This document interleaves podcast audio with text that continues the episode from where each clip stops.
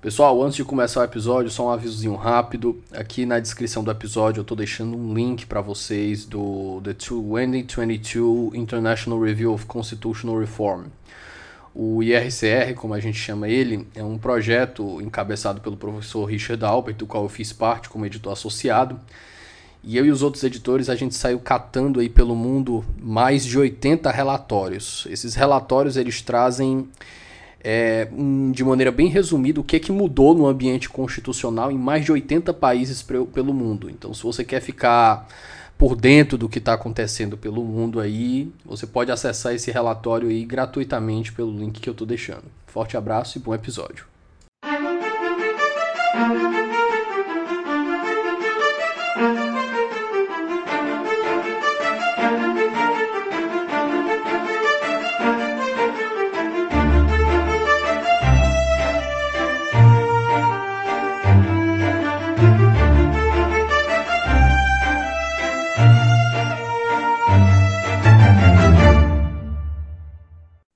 Queridos, bom dia, boa tarde, boa noite, boa madrugada para os corredores.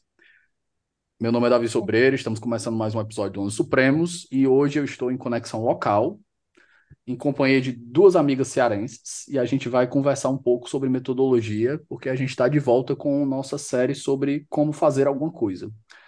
Hoje eu estou em companhia de Érica Valente, Lívia Chaves, e a gente vai conversar um pouco sobre desenvolvimento de projetos de pesquisa para quem quer ingressar no mundo acadêmico. Érica, você pode se apresentar para os nossos ouvintes, por favor?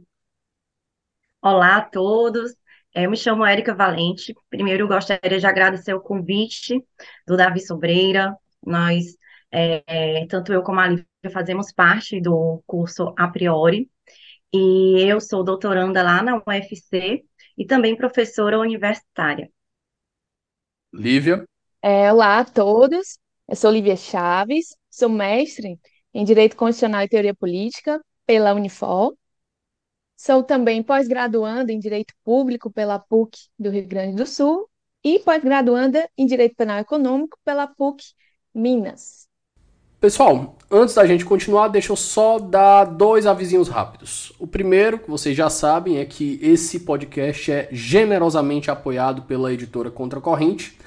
E a Contracorrente tem o Clube do Livro da Quebra Corrente, lá em www.quebracorrente.com. Clube do Livro maravilhoso que te entrega não um, mas dois livros por mês, sendo um deles do catálogo da Contracorrente e outro exclusivo. Fora isso, não posso deixar de lembrar vocês que o 11 também tem suas contas para pagar, e é por isso que a gente tem um Apoia-se. O link está aqui na descrição para quem quiser apoiar. E os planos vão desde um muito obrigado, no mais básico, passando por uma assinatura que te garante acesso antecipado aos nossos episódios lá no nosso grupo de mensagens. E na assinatura final você tem direito ao recebimento de um livro semestral que acompanha uma caixinha personalizada, dois marca-páginas do 11, um cartão de agradecimento, tudo bonitinho, chegando na sua casa, esperando você chegar. É isso. Se o 11 faz parte da sua vida e você puder dar essa força pra gente, a gente agradece demais. E eu espero que vocês gostem do episódio de hoje. Até já já.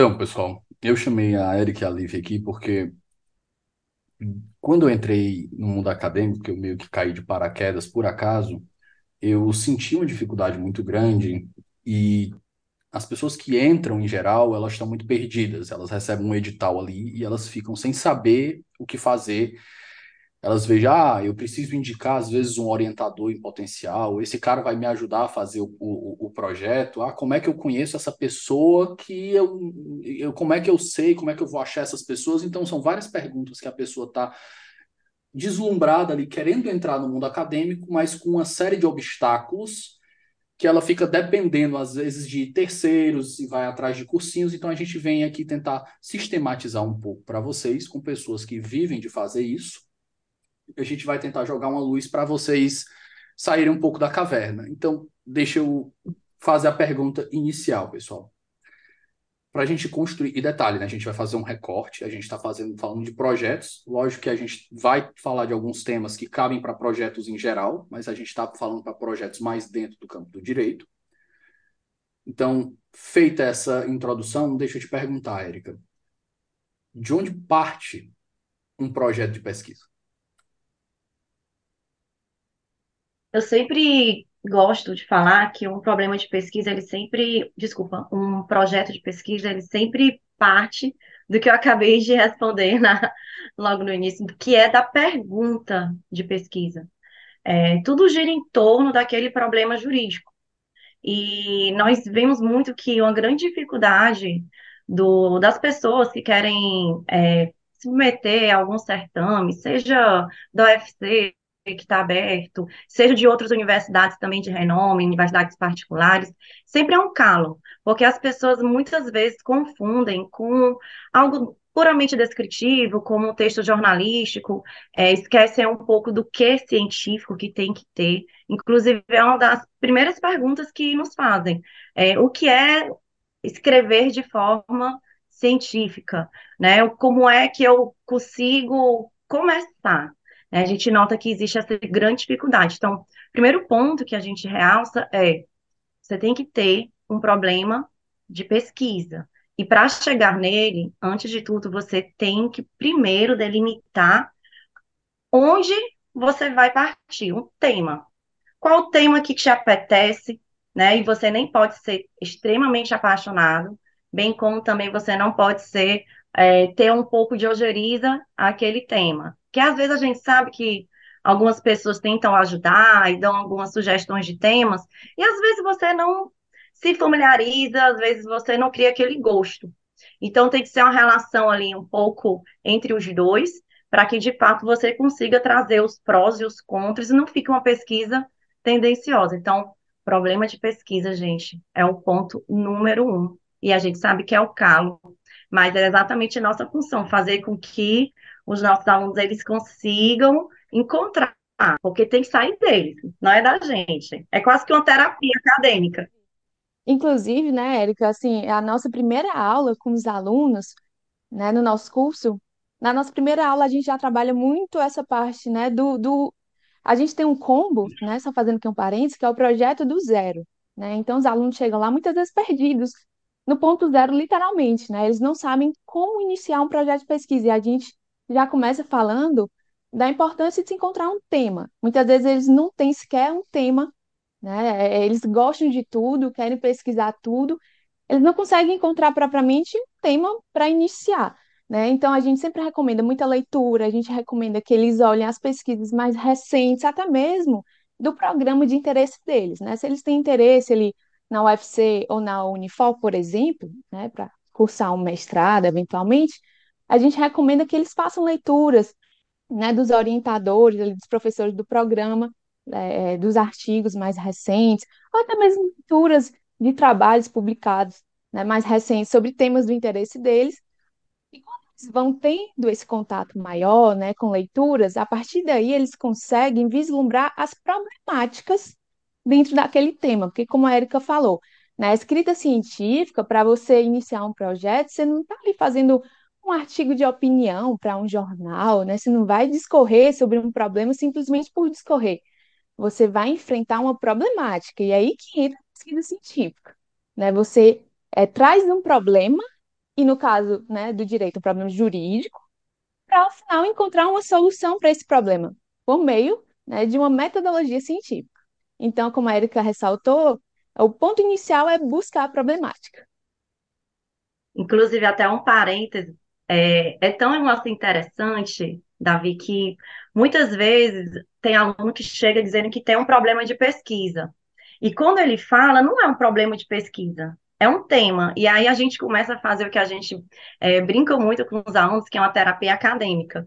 Porque a gente começa a fazer uma série de perguntas para ver se no final ele descobre de fato o que é aquela lacuna, o que é aquela problemática jurídica que ele tem. Seja uma interpretação é, de uma norma já existente que é, eventualmente ele não concorde, tem os seus fundamentos para aquilo, né, as suas hipóteses levantadas, seja também uma lacuna, algo que o direito ainda não conseguiu abarcar, porque a gente sabe que, enfim, a sociedade é muito dinâmica. Então, é difícil abarcar é, com regras e princípios tudo que surge. Então, a gente faz essa, essa conversa com o aluno para que ele chegue no problema de pesquisa dele, e aí já é um grande passo que ele faz, porque a partir daí a gente começa a conseguir trabalhar todos os outros elementos de pesquisa para que ao final ele se estruture e ele consiga começar a escrever. Porque a gente tem um vício muito grande que é começar a escrever sem estar com problema de jurídica, problema jurídico, desculpa, bem delimitado. Então ele começa a escrever e como, assim, nos bastidores a gente já vem conversando, é mais difícil você corrigir algo que já está feito do que você começar a demorar um pouquinho mais para começar a escrever, mas de fato você escrever com um problema bem é, delimitado, um, bem com recorte epistemológico bem feito, com todos os outros elementos de pesquisa também bem claros, e dali você demora um pouco a começar. Mas é esse processo mesmo. Quem dizer, quem disser assim que é fácil, não é, mas é altamente prazeroso quando chega ao final, que você termina o projeto de pesquisa, tenho certeza que é com um sorriso no rosto. Só puxando o gancho aqui rapidinho, David. Não, Ah, pode falar. não, fica à vontade.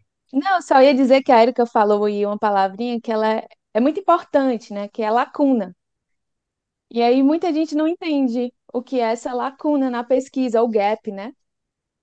E o que é essa lacuna? né? Muita gente acha que para encontrar uma lacuna, né, que é, é onde você vai buscar uma controvérsia jurídica, uma discussão jurídica, para desenvolver sua pesquisa em cima disso, uma lacuna não necessariamente é descobrir a roda, né, inventar a roda, algo, aquela questão do ineditismo, né? Tudo bem que para doutorado existe mais essa questão, né, do ineditismo e tudo mais, mas não necessariamente essa lacuna que você vai procurar é um assunto inédito que ninguém nunca falou sobre isso ou pensou sobre isso. Na verdade, quando você busca uma lacuna, né, justamente a, a sua pesquisa científica, ela tem que trabalhar um assunto que não é pacificado, porque senão qual o sentido da sua pesquisa, né? Ela vai dizer o que todo mundo já sabe, que todo mundo já diz? Não, ela vai buscar uma lacuna, ou seja, algo que Vai faltar justificativa, né, no caso. E- Exatamente, exatamente. Então, você vai procurar algo que ainda está aberto a discussões, ou seja, existe uma lacuna ali para que a sua pesquisa contribua de alguma forma. Isso cai dentro da justificativa, como você falou. Pessoal, as, as falas de vocês me deram dois links para a gente fazer aqui bem rápido. O primeiro é de, de ordem prática. Eu acho que a gente volta um pouquinho, a gente começou a falar do, do projeto, né? Mas eu estava lembrando aqui que muitas das pessoas que estão entrando na academia, elas têm diferentes é, aberturas para instituições. Então, tem gente que só vai conseguir para uma instituição pública, tem gente que vai conseguir particular, tem gente que vai conseguir sair do estado para estudar. E essas pessoas, elas podem começar, acho que elas devem começar, justamente dentro da, das suas limitações, buscando o que há, como a Lívia falou e como a Erika falou, buscando dentro das instituições que elas pretendem cursar, o que está sendo produzido, quais são as linhas de pesquisa. Porque às vezes você está querendo pesquisar, você está com um problema bem delimitado, você sabe o que você quer, você já está com tudo fechadinho ali para fazer um projeto legal, mas a instituição que, que pode te acolher, é, as condições financeiras ou geográficas, ela não pesquisa aquilo ali. E aí? Você não vai conseguir empurrar um projeto dentro de uma linha de pesquisa que não te aceita, cara. Infelizmente não funciona assim. E o segundo ponto, é, pessoal, é que a Lívia, a Lívia comentou, né, da justificativa. Eu acho que a Faiga, ela, eu tive aula de metodologia com ela que foi maravilhosa, que ela dividiu em quatro perguntas a, a estrutura de um artigo ou de um projeto, né? É o que, por quê, como e para quê. O problema, o porquê, o, o como, a metodologia, o para quê, o objetivo, o que, por quê, como Falta a justificativa que Ah, era é a justificativa que é o, por quê. o porquê. É o que, por Isso. que o seu, o seu projeto tem relevância no mundo, né? Que a gente estava conversando. Mas vamos começar agora a explicar, da, explicar, vamos desenvolver um pouquinho, a gente já falou um pouquinho, mas vamos desenvolver a ideia do que é um problema e a diferença do problema dentro do mestrado e do doutorado, porque a gente fala que existe um ineditismo, né? Assim, o mestrado ele exige um ineditismo de abordagem, mas não que nem o doutorado, porque o doutorado ele vai existir um ineditismo. Aí você me corrige se eu estiver errado, Érica, você já está né, já tá nadando nessas águas, é um ineditismo no problema e na solução, certo? Certo. Davi, é muito bacana, assim, a, a, vou, vou por ordem, né, da primeira pergunta, porque, assim, é, nós já estivemos na situação de muitas pessoas que estão agora se deparando com editais recém-abertos. E quando você vê um edital, é, é um mundo novo que está se abrindo para você. E a gente tem que ter em mente que nós devemos ter estratégia. Por que, que eu vou escrever um problema de pesquisa que a universidade não tem interesse? Será que ele vai conseguir ser aceito? Eu estou olhando ali as linhas de pesquisa, vamos supor aqui da UFC, que é o, né, a maré que eu estou nadando, vamos dizer assim. A linha 1 é mais constitucional. Eu já sei quais são os professores que estão ali para serem os examinadores. A linha 2 de ambiental, né, internacional ambiental, tem ali os professores que também estão ali naquela linha. E a linha 3, ela já tem uma pegada mais para hermenêutica. O que, que a gente sempre fala para os nossos alunos? Vão atrás daqueles professores, o que, que eles estão publicando, olha o currículo Lattes deles, as últimas obras publicadas, porque tem alguns professores que eles já pesquisaram sobre um tema X, mas às vezes eles já eles estão assim mais é, com mais vontade de um outro tema agora, né? Eu poderia aqui até falar da minha orientadora, mas para não estar tá citando nomes, ela mesma tem um tema que já é um, assim, é um tema é, matriz dela, mas hoje ela está muito interessada em uma outra temática. Então, isso é um pouco de estratégia também. Não que você tenha que ficar sempre querendo agradar os professores, mas às vezes você também tem gosto por aquele tema e aquilo ali serve de norte para que você, de fato, escreva naquela área e aí existe uma possibilidade maior de você conseguir fazer com que o seu projeto de pesquisa ele seja emplacado, porque cá entre nós.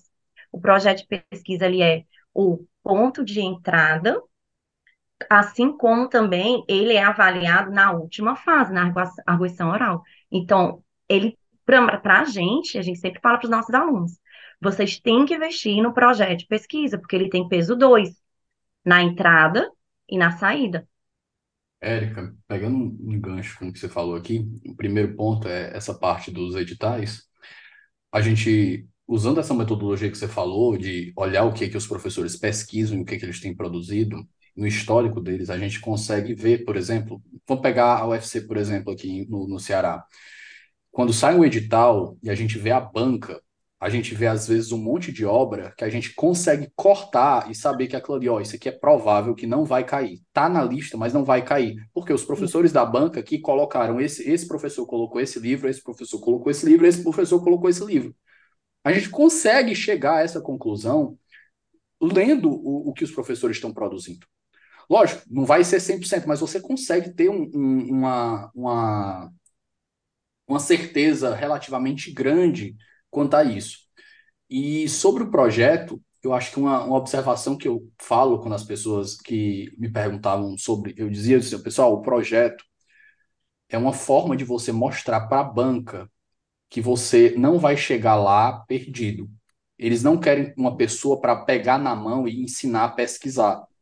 Eles querem uma pessoa que esteja situada. Ele quer que você você entre na academia sabendo o beabá. Então, o projeto é a forma de você demonstrar isso, mostrar que a sua pesquisa, o, o seu objetivo de pesquisa, ele está maduro e você tem maturidade para desenvolver aquilo ali, sem ter uma pessoa ali com uma chupeta na mão e pegando na sua mão e te levando por todo o caminho. Que infelizmente é assim. De fato. De fato, Davi. Inclusive, é uma preocupação muito grande, porque, assim, tem alunos até, vou colocar tanto públicas como privadas, que eles até adentram, conseguem passar pelo sertão, mas lá eles não se desenvolvem. E não vamos aqui é, deixar de evidenciar que as universidades, elas querem ter uma boa classificação. Até porque o seu certificado, quando sai o certificado Unifor, UFC ou qualquer outra, né, aquilo ali tem um peso grande. Se a tua universidade ela tiver com a classificação alta, né? E eu vejo muito que tem pessoas que às vezes até entram, mas aí não publicam no decorrer, né? E aí faz com que também essa nota não consiga crescer. E aí eu vou É, a além. universidade ela depende muito da publicação para a nota CAPES, né? Enfim, para aumentar a sua nota e o Qualis, enfim, as revistas com Qualis mais alto, que obviamente só os melhores, né, pesquisadores conseguem emplacar artigos nessas revistas, e para isso elas precisam de bons pesquisadores e infelizmente nem sempre essa é a realidade. Até é, é, pegando o gancho aqui no que o Davi falou, que seria o segundo ponto, a questão da justificativa. É, obviamente, além de você conseguir pesquisar uma temática que adentre nas linhas de pesquisa da instituição de interesse, né, que é muito importante, e como a Erika falou, a gente normalmente orienta os alunos que, para além de, claro, fazer uma pesquisa minuciosa das linhas, né, das linhas da, da instituição e, e do currículo Lattes, dos orientadores, enfim, é, é, ficar mais antenado nas pesquisas desses orientadores, nos temas que eles estão trazendo à tona de forma mais recente, né, é importante que eles tragam também a é, uma justificativa muito bem elaborada no seu projeto de pesquisa. Ora, por que que a pesquisa dele é relevante, né? Tanto de forma teórica como de forma prática, e por que que ela é relevante até para ser aceita ali naquele programa, né? Então, a justificativa é um dos pontos principais ali do projeto de pesquisa, já pegando o gancho aqui do teu segundo ponto, né? E, assim, o que a gente costuma orientar os alunos, né, Davi, é que a justificativa ela tem que deixar muito clara a relevância da sua pesquisa, né, tanto de forma prática como de forma intelectual, quais são as contribuições, né, dessa pesquisa para solucionar algum problema, né, alguma controvérsia. E dentro da justificativa, a gente traz um conceitozinho que se chama estado da arte, que eu acho que você, você sabe o que significa o estado da arte. Sim, é o, o estado, do- o estado atual do conhecimento. É, exatamente. Ah, eu sabia que você sabia, Davi. Os alunos normalmente não sabem, né, o que é estado da arte. E a gente fala que é importante trazer, que é o estado, exatamente como você falou, o estado do conhecimento ali em que pé, né, que andam as pesquisas sobre esse tema atualmente, né, é, e, e isso é importante se trazer, porque sabendo em que pé que anda a discussão sobre essa, essa controvérsia, essa temática atualmente, é, é ali que você entra com a sua contribuição, né? Poxa, se atualmente a discussão está assim, onde que eu entro aqui com a minha pesquisa, né? O, o- como posso contribuir dentro dessa controvérsia? Então, a justificativa é um dos pontos principais, né, dentro do projeto de pesquisa. É, é interessante também, Davi, que essa parte da justificativa, o porquê, né, como você bem falou, a gente tem que ter muito em mente quando vai escrever o que eu vou pesquisar, que é o problema de pesquisa, por que eu vou pesquisar aquilo, que é a, a justificativa, né, o grau de importância, a pertinência, a relevância científica e social daquele teu problema, como eu vou pesquisar, que é a metodologia que a gente já vai dizer aqui, que é um dos calos maiores né? A metodologia, a gente sabe que se você tiver até o mesmo problema jurídico, você pode, se a sua metodologia for diferente, chegar em resultados diferentes, né? Então, é super E importante a ambos válidos, né? É, e ambos E, válidos, porque a metodologia ela é o caminho que você traça para chegar ali naquele resultado, e dependendo da metodologia, você chegar a dois resultados distintos e válidos, cientificamente, né, falando. e o para quê também, que você tinha falado, Davi. Então, a gente prioriza muito isso que a gente sempre fala, né? Vamos fazer o que a gente chama de espinha dorsal, que é a estruturação de todos esses elementos. E para além disso, né, como a gente já havia tocado também no comecinho aqui da tua primeira pergunta, ainda na primeira pergunta, que você está vendo como tem, tem espaço para debate e, e trabalho em relação a isso. Quando, eu lembro que quando saiu o, o meu edital da UFC, eu não conhecia quase nenhum professor, porque eu vinha de uma outra instituição. O meu mestrado também foi lá na Unifor, até inclusive dia eu e a Lívia nos conhecemos. E eu olhei assim, poxa vida, como que eu vou, o que que eu vou escrever? Que, será que quando o professor fizer a primeira pergunta eu vou ficar nervosa, vou gaguejar, não vou conseguir é, responder? E aí o que que eu fiz? Vou conhecer aquele professor. Tanto no Lattes, como também eu fui puxar no YouTube, puxar entrevistas. E hoje em dia, graças à digitalização, a gente tem tudo isso muito fácil. Então, isso me deu também uma, uma facilidade de que quando eu passei para a parte da arguição oral, eu já sabia mais ou menos como é que era o jeito do professor, então aquilo fez com que eu não me desestabilizasse tanto, porque eu tenho, eu tenho que dizer para você que a da minha prova oral, eu terminei a prova, quando eu fui olhar, eu estava suada, mesmo no ar-condicionado. Então, tem que ter Hum, estratégia. Faz Para além parte, vo- faz né? parte. Para além de você ser um bom pesquisador, ter uma boa escrita, ter feito um projeto de pesquisa bom, que já é algo que precisa de fato muito trabalho, né? Até pessoas que chegam para a gente dizem assim: não, meu projeto de pesquisa está pronto, eu quero só que vocês corrijam. Quando a gente começa a corrigir, Já levanta a sobrancelha quando ouve um negócio você não tem coisa, está completo já, o projeto já está todo pronto, é só para vocês darem uma revisadinha. Ainda bota assim, né, no diminutivo, que é para parecer mais simples, uma revisadinha aí. E na verdade é uma trabalheira, né, não, Érica? É só uma dúvida, é só uma duvidazinha. Exatamente, né? É, e quando a gente, quando o aluno recebe é tanto comentário e também modo correção, né? Aquelas, aqueles riscos que a gente gosta de fazer assim, para que o aluno ele saiba de fato o que está sendo alterado, e a gente até dá a opção para ele de ter uma aula de uma hora depois, para que a gente explique, porque às vezes ele não tem de fato conhecimento sobre aquilo que ele precisaria melhorar no projeto de pesquisa.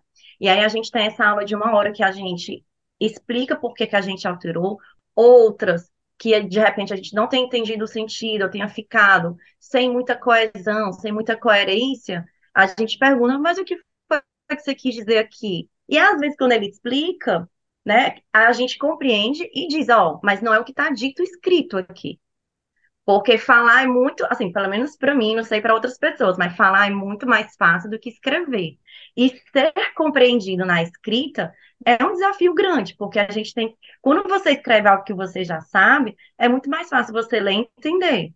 Então, quando passa por mim, pela Lívia, e daí ressaltando que é uma dupla correção, né? Então, sou eu corrigindo e a Lívia corrigindo, daí tu tira como sai, para aquele E a pente Érica, fino. a Érica trouxe aqui um ponto importante, que até o Davi já tem trabalhado em cima disso, né, Davi, em alguns podcasts, que é sobre a escrita, né? Isso.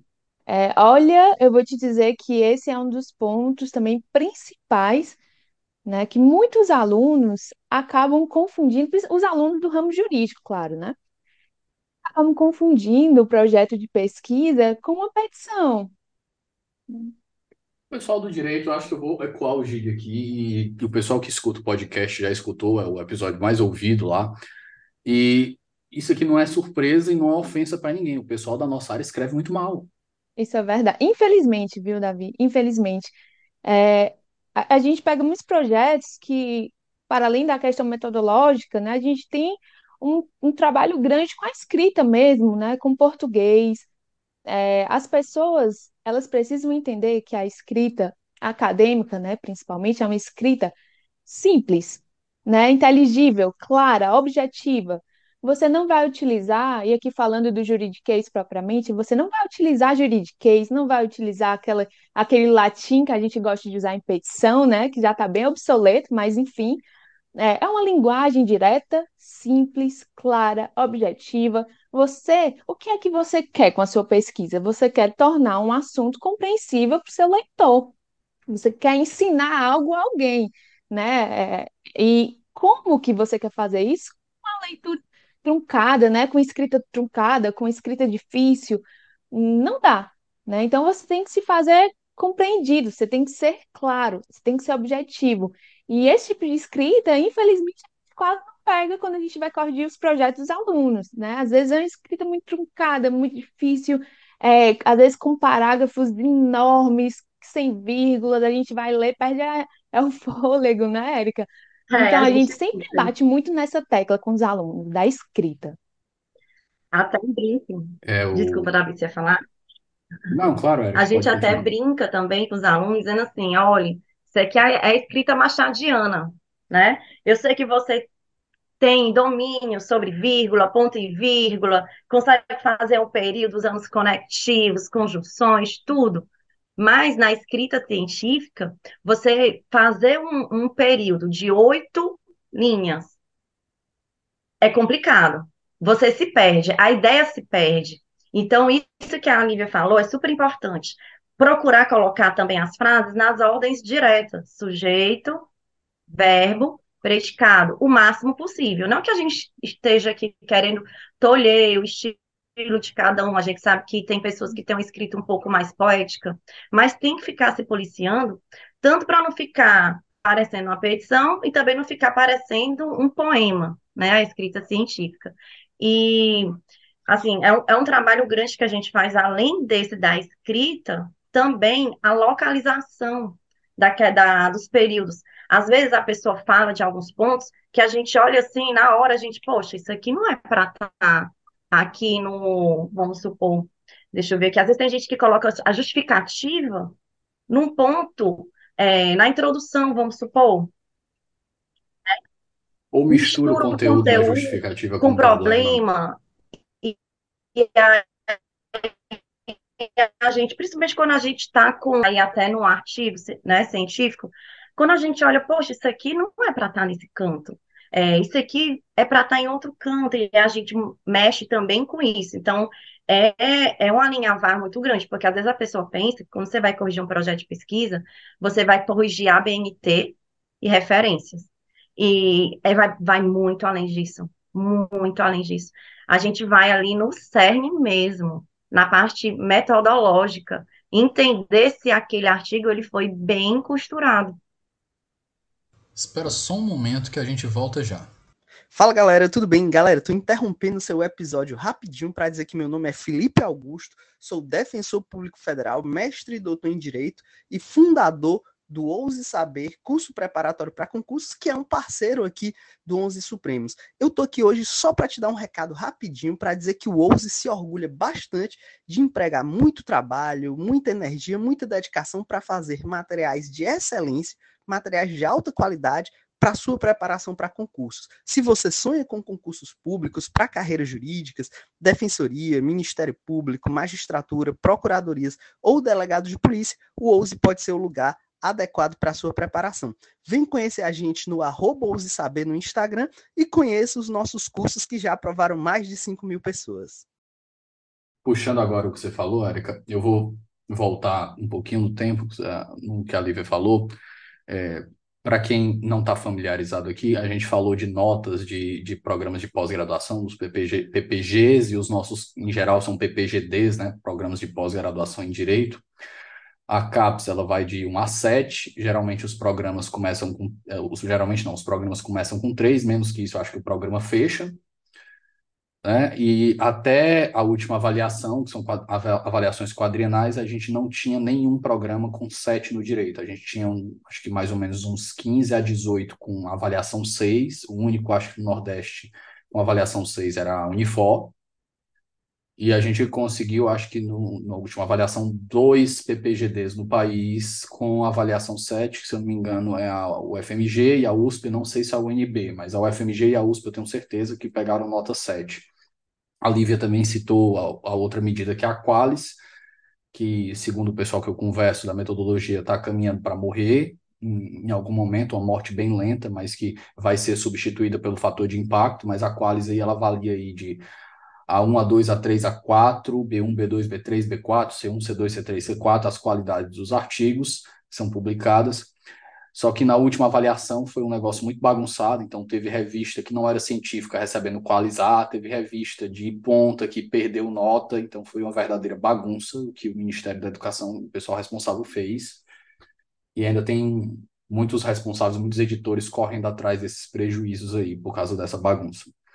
Mas feito esse disclaimer para quem não conhece a linguagem, pessoal, voltando aqui, a gente deu uma introdução sobre o que é o projeto a gente fala que o que, que a gente precisa num projeto, a gente precisa de um tema. O tema é a grande área onde a gente vai pesquisar. Dentro desse tema, vocês já explicaram que a gente precisa de um problema, uma lacuna que a gente vai ter que resolver. A gente vai se propor a resolver, né? Não necessariamente a gente vai conseguir, pode ser que a gente não consiga.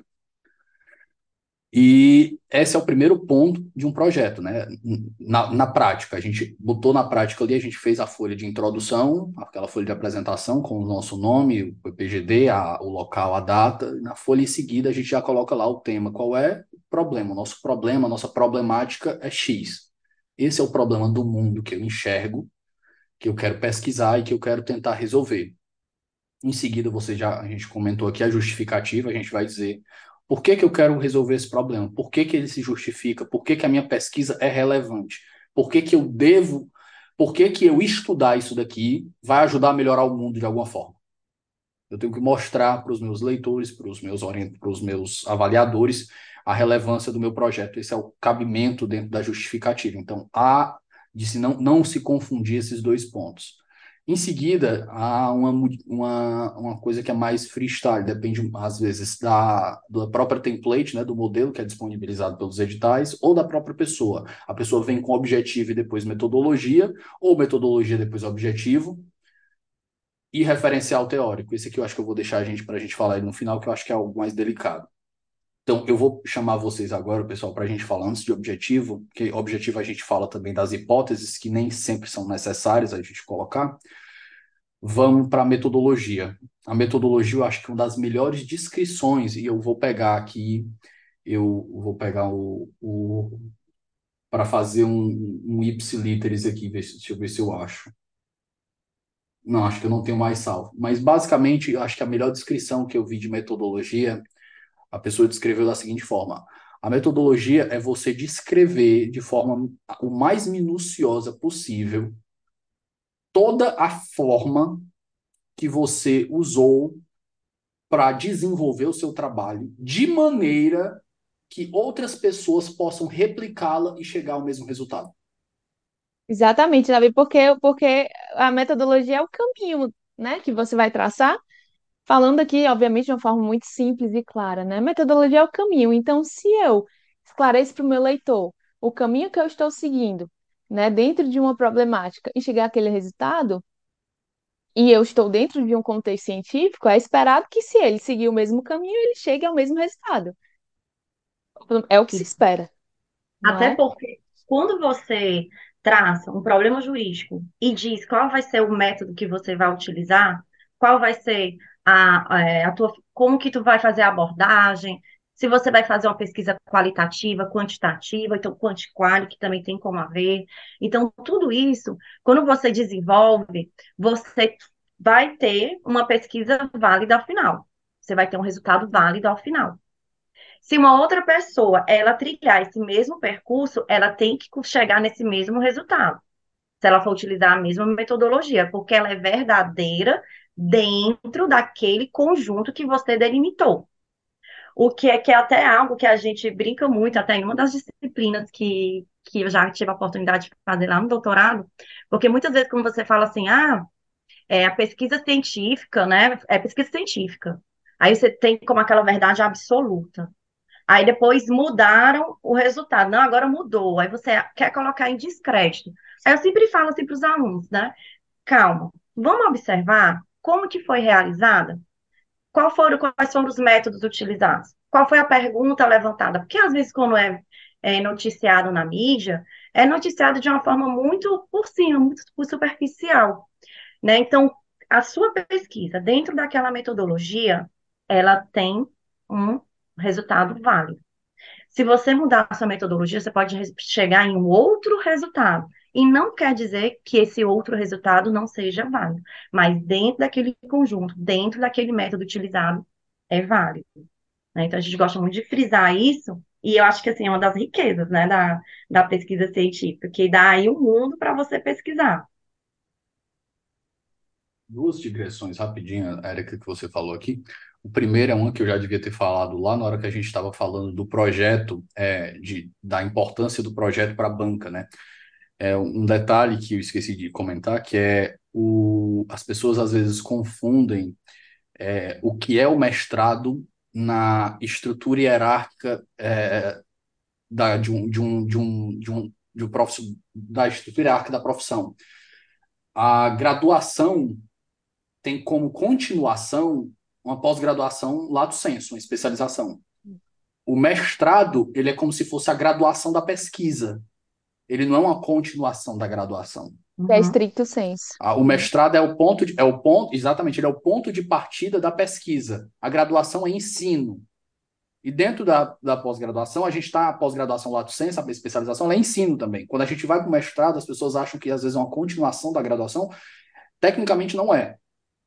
Mas, feito esse disclaimer, eu volto para um ponto aqui da metodologia, Lívia, que lançou agora, não, fez um anúncio agora pela Zaha, a tradução do novo livro que vai sair do Levitsky do Ziblatt, que é, a- acho que é o- a continuação agora, né? Como, como salvar as democracias, né? O primeiro Como foi como as democracias democracias morrem. morrem. É, e eu fui fazer um comentário no Twitter, brincando, né? Eu compartilhei a foto, muito bonita a capa, muito parecida com o outro, só que de outra cor. Aí eu disse, pronto, mais um livro de metodologia duvidosa para a gente ler. E o pessoal ficou ofendido. As pessoas ficaram ofendidas. Como assim? O livro é um best-seller. Primeiro argumento de autoridade. Ah, o livro já foi adi- a- a- a- a- adotado por PPGDs de- do país. Eu, segundo argumento de autoridade. Aí eu disse, "Ô, pessoal, vamos nós. O livro faz é, recortes, ele faz traz, traz critérios genéricos para definir o que é autoritarismo. Eu disse, pelos critérios do, autor, do, do autoritarismo que ele de- delimitou lá, eu consigo colocar o Lula e o Bolsonaro no mesmo balaio, porque não tem gradação. Tem viés de seletividade dentro do livro. Ele só selecionou amostras de países que a democracia de fato morreu. Ele não selecionou países cuja democracia sobreviveu ao que ele falou. Tem artigos, inclusive, que contestam. Tem um artigo do Kurt Weitland que, que é How, How Populism Dies, que ele contesta alguns dados e traz outros dados mostrando como o populismo vai morrer. Então, é um, um trabalho aí fala, ah, não, mas aí vem a, a, desculpa, a saída, né? Ah, não, mas não foi proposto como um, um trabalho acadêmico. Então, aceite as críticas. Se você quer fazer pop science, quer fazer, falar para as massas, aceite. É o que, por exemplo, pessoas como o Harari fazem. Então, eles trazem conhecimento que é importante a gente ter? Trazem. Eles popularizam muitos conhecimentos que são herméticos dentro da academia? Isso é bom. Mas dentro do ambiente científico, se a gente vai analisar aquilo ali, a gente tem que analisar aquilo ali com método. E aquilo ali é problemático, e a gente não pode deixar de dizer porque ah, o livro é queridinho. Ema, ema, ema, cada um com seus problemas. se você fez uma porcaria, a gente tem que apontar. Eu, eu a minha pesquisa é direito comparado, e eu estou analisando é, a captura de tribunais em perspectiva comparada. Eu tenho que fazer uma, uma. Aí a gente vai. Eu vou ter que ter na minha, na minha, na minha metodologia, eu vou ter que explicar é, que eu faço uma, uma, uma, uma, pesquisa bibliográfica, né? então eu estudo, eu estudo artigos e livros e teses de doutorado de, de, outros países. Eu vou fazer uma pesquisa documental, porque eu estudo leis de, de documentos, ainda que digitais, de outros países. Eu estou fazendo uma análise comparada entre países, eu vou ter que explicar como eu vou fazer isso. Eu vou ter que analisar e explicar como os países que eu estou analisando eles se relacionam e eles se identificam, porque eu não posso simplesmente sair pegando qualquer país. Olha, teve captura aqui, teve captura aqui, teve captura aqui. Esses países tudo foram capturados, então vou botar tudo no meu, no, na minha dissertação e vai dar tudo certo. Não. Às vezes tem um país que é uma ditadura, tem um país que é, tem um país que é tem um, um, país que é uma, usando, usando a metodologia do, do VDEM Institute, tem um país que é uma autocracia fechada, tem um país que é uma autocracia eleitoral, tem um país que é uma democracia liberal, tem um país que é uma democracia eleitoral. E aí? Como é que eu vou alinhar todos esses países? Isso tudo está dentro da metodologia. Um, um projeto, um artigo, uma dissertação, uma tese ou um projeto que não tem uma metodologia rígida não vai conseguir propor um resultado rígido. É por isso que a gente tem aí a relevância de, de fazer um, um, trabalho sério dentro desse aspecto metodológico. Feito essa pergunta, eu queria voltar para vocês e a gente conversar um pouco sobre método indutivo, método dedutivo, pesquisa bibliográfica, esses tipos de métodos que a gente usa e que a gente tem que elencar dentro do nosso projeto para deixar mais claro para os nossos ouvintes. Inclusive, Davi, só, só pegando aqui, né, um ganchinho no que você falou, você falou um pouco da sua pesquisa e você falou exatamente da metodologia que você precisa adotar para cada passo da sua pesquisa. E é uma metodologia específica, né? Você vê que você, é, é, de acordo com cada parte temática, problema da sua pesquisa, você vai adequando a melhor metodologia. E o que a gente vê, infelizmente, é que as pessoas pegam um Ctrl-C, Ctrl-V de qualquer metodologia e jogam ali, né, para dizer, olha, cumprir esse requisito. Meu trabalho é bibliográfico, meu trabalho é bibliográfico, de É. pesquisa Não dedutiva. sabe nem se é dedutivo, se é indutivo, mas joga lá, né? E assim, é um copia e cola tá aqui. Cumprir, né, com o meu papel de colocar uma metodologia, satisfeito já esse requisito. E, na verdade, não se preocupa nem em verificar se aquela metodologia é minimamente condizente com o que ela está desenvolvendo ali. E isso a gente vê demais, né? São poucas as pessoas que sentam, olham ali, peraí, deixa eu ver o que é que significa aqui indutivo, dedutivo, deixa eu ver aqui, né? Poucas, né? Então, assim, a gente vê um grande Ctrl-C, Ctrl-V nas metodologias que, na verdade, não se prestam a cumprir o papel dentro daquela pesquisa. Inclusive, é bem interessante isso da metodologia, porque quando nós vamos conversar com os alunos sobre metodologia, é, a gente sempre gosta de deixar eles bem cientes de que a metodologia, em qualquer país afora, e até no sul aqui do Brasil, é um dos primeiros pontos que o apresentador vai delimitar. Então, quando eu fui, logo no comecinho do meu mestrado, apresentar é, um artigo lá na PUC Rio Grande do Sul, eu notei que as alunas orientadas pelo professor Henry Sarlet, elas começavam a falar, elas diziam que era, é, qual era o título, falavam qual era o problema de pesquisa e diziam logo em seguida qual era a metodologia, explicando por que que estavam utilizando, por exemplo, o método indutivo. E aí elas justificavam, ó, estou utilizando o método indutivo porque eu parti de um caso concreto, um caso particular, e aí eu quero observar se esse, se esse caso ele é responsável por um fenômeno geral, que acontece, por algo maior. Então ele parte do particular para o geral. Se fosse dedutivo, a abordagem é diferenciada. Você parte do geral para o particular. Por exemplo, né, é, aumento de temperatura no mundo.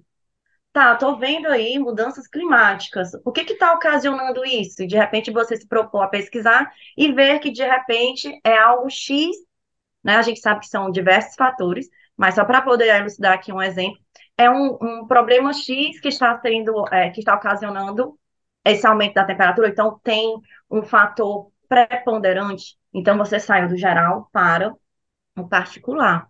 E eu acho que é um calo muito grande nos alunos aqui porque eles fazem, como a Lívia falou, um copia-cola. Se você perguntar por que, que ele utilizou aquela metodologia, ele se enrola todinho, e é algo que você tem que dominar, porque como a gente já frisou desde o início, é, se você mudar o método, você muda o resultado final da tua pesquisa. A gente tem que ter sempre em mente, a gente está no âmbito científico. Nós aqui que somos do direito, não vamos estar com tubos de ensaio para poder visualizar melhor isso aí. Mas quem é das outras áreas leva muito mais a sério a metodologia. E a gente tem que aprender isso, a gente tem que sair é, desse, desse, desse vazio que existe, né, de não ter esse domínio, tirar mesmo esse medo e se debru- se debruçar sobre livros, ler, também praticar. É super importante, né? A prática também tem, tem muita importância nisso. E elevar o nível da pesquisa científica aqui no Brasil. Aliás, a, a metodologia, a pesquisa e a metodologia dentro do direito é muito frouxa, é muito criticado pelas outras ciências humanas. Principalmente a irmã mais próxima do direito, que é o pessoal da ciência política. O pessoal ali, aquela galera ali da ciência política, o pessoal ali sabe fazer pesquisa metodológica, sabe usar análise de dados, sabe fazer a porra toda. O pessoal aqui do direito, a gente, na área de metodologia, a gente está na superfície. Mas, feito esse ponto, a gente caminha para o próximo. É, Antes da gente ir para o objetivo, pessoal, eu faço uma pergunta para vocês de questão de preferência. Onde é que vocês preferem, dentro da estrutura de um projeto, onde vocês preferem localizar o referencial teórico e o objetivo? Bom, a preferência, é, é- como você bem falou, existe um template, né, nos programas de pós-graduação. E eles mudam muito a ordem que eles colocam esses elementos de pesquisa. Mas, assim, eu acho que Alguns, desculpa, Érica, alguns inclusive nem diferenciam todos em tópicos distintos, né? Às vezes você traz a problemática e a justificação juntas, enfim. sim, é, São preferências. Eu, eu, particularmente, gosto de diferenciar e deixar cada um num tópico separado para deixar mais claro para o examinador até para mostrar que eu sei diferenciar um do outro. Até porque o teu projeto, né, de pesquisa, ele vai se transformar muito possivelmente na tua introdução, porque ali vai ter todos os elementos, né, que devem constar na introdução. Lógico que você vai ali se a não ser que você seja que nem eu, que depois que você entra, você muda de pesquisa, né? Não, olha só, olha que coincidência, Davi. Você acabou de dizer algo que eu também já fiz na minha vida. Quando eu entrei no é, isso no mestrado, isso no mestrado é, é, é, olhado com mais leniência, né? Não é o ideal, mas o pessoal tem mais leniente. Agora vai fazer isso no doutorado. Até por conta do ineditítulo, né? Que é exigido no doutorado, porque é, de fato, não é à toa que é um, é um pouquinho mais difícil de você entrar no doutorado, porque nem todo mundo consegue cumprir esse requisito do ineditismo.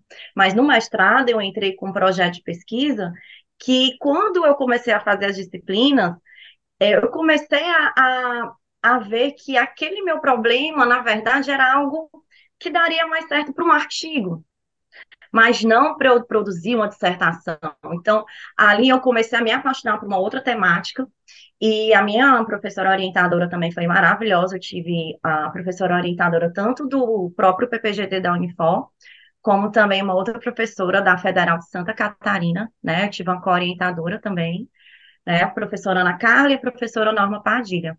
Então, é, foi assim espetacular. Elas me abriram assim, a mente de uma forma que eu não quero falar sobre um outro tema. Aí elas me disseram: bom, então você tem que produzir um outro projeto de pesquisa.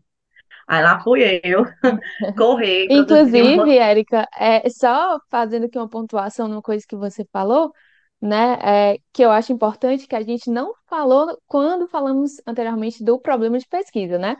Você falou, ah, eu entrei, né, no programa e vi que, na verdade, o meu problema seria melhor desenvolvido no âmbito de um artigo e não numa dissertação.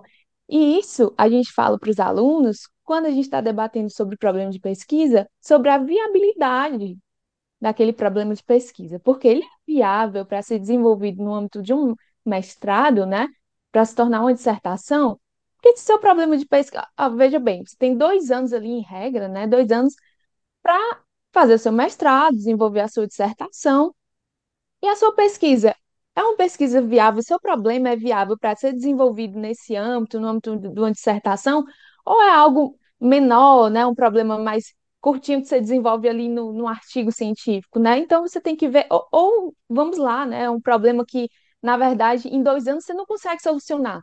Lívia, tem um, uma frase dentro do livro do Gide, inclusive eu parafrasei, ele gostou mais da minha paráfrase, que ele diz é o seguinte: eu li vários livros que dariam bons artigos. Exatamente. Você chegou no ponto, né? E, e às vezes a pessoa traz ali uma pesquisa para o mestrado, que é uma pesquisa plenamente né, desenvolvido em um artigo. então, fato... assim, viabilidade daquele problema de pesquisa é um ponto muito importante. Muitas vezes a pessoa entra com um problema de pesquisa que, na verdade, não tem a viabilidade de mestrado e acaba tendo que trocar. E como a Erika falou, precisa de um novo projeto de pesquisa. Né? E isso é mais comum do que a gente pensa. Foi um trabalhão, mas valeu a pena. E, de fato, como a Lívia me mencionou, eu fiz desse projeto de pesquisa um artigo. Aliás, eu vou ser até um pouco mais trágica aqui. Eu não fiz, não foi nenhum artigo, eu fiz um resumo, né? então Deus. foi bem menor. Fiz um resumo e apresentei num, num congresso que, que não exigia artigo, né? Podia ser um resumo expandido. Então, assim, é, sendo tem até bem objetiva em responder a tua pergunta, Davi, como que a gente gosta mais de estruturar o projeto de pesquisa, né? Os elementos de pesquisa dentro do projeto. A gente tem um gosto de fazer da seguinte ordem. Lógico que, assim, existem pessoas que vão preferir de outra forma, a gente respeita, mas para a gente é interessante que tenha ali o tema e o título, e o título não é tão fácil assim de fazer, porque ele tem que conversar com o problema de pesquisa, ressaltando aqui. Tem gente que faz título que você lê e você pensa que vai vir um outro problema de pesquisa, porque ele não retrata o problema. Então, a gente sempre mexe no título. Então, depois do, do título, problema de pesquisa, a justificativa, a metodologia e logo em seguida objetivo geral e específicos, né? E a gente gosta de colocar antes do referencial teórico, porque o objetivo geral e específicos, eles vão ter relação com o teu problema de pesquisa.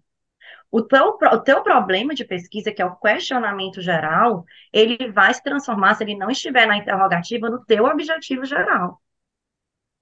Para você chegar naquela resposta do teu questionamento, muitas vezes você não vai conseguir em um, em um degrau só. Então, às vezes, você vai ter que perpassar outros questionamentos, vai ser para preparar para conseguir, de fato, responder aquele questionamento geral. Então, os objetivos específicos são esses degraus. Então, por isso que a gente gosta de deixar um referencial teórico mais para o final, porque ali no referencial teórico que você vai trazer, né, como que, quais são as obras que você utilizou, e a gente sempre fala, não traga obras que sejam somente a favor do teu problema, do que você, nem que seja a favor do teu problema, vou fazer aqui até uma, uma retificação, que sejam a favor da tua hipótese. Da sua hipótese. Da sua hipótese, exatamente. A gente sempre fala, se você tem, se você quer levantar hipótese, eu sou dessas que gosta de levantar as hipóteses, sabe, Davi? Porque, querendo ou não, quando eu levanto um questionamento geral, eu tenho mais ou menos em mente algo que eu acredito ser como verdade. E no final pode ser que seja confirmado ou não. E essa... A sua hipótese, afinal, é para ela ser confirmada ou refutada, né? Exatamente. E às vezes os alunos chegam para a gente dizendo assim, poxa, mas vai acabar que a minha hipótese ela vai ser considerada é, não existente. É exatamente o contrário. Não tem problema. Essa é a riqueza. Ah, Se você uhum. tivesse é, as pessoas, é, esse é o problema. As pessoas acham que elas estão lá para confirmar o, a, a Exatamente. As pessoas levantam. eu tenho uma ideia aqui, eu tenho uma ideia aqui, eu quero provar que ela é verdadeira. É, exatamente. Elas levantam uma hipótese, elas buscam todas as é, bibliografias. Eu quero verificar. Exatamente. Isso, elas eu querem verificar se ela é verdadeira. Elas não querem provar só... que ela é verdadeira. Só trazer bibliografias que confirmem aquela hipótese dela para ao final ela ficar super satisfeita, né? Olha, eu tinha razão.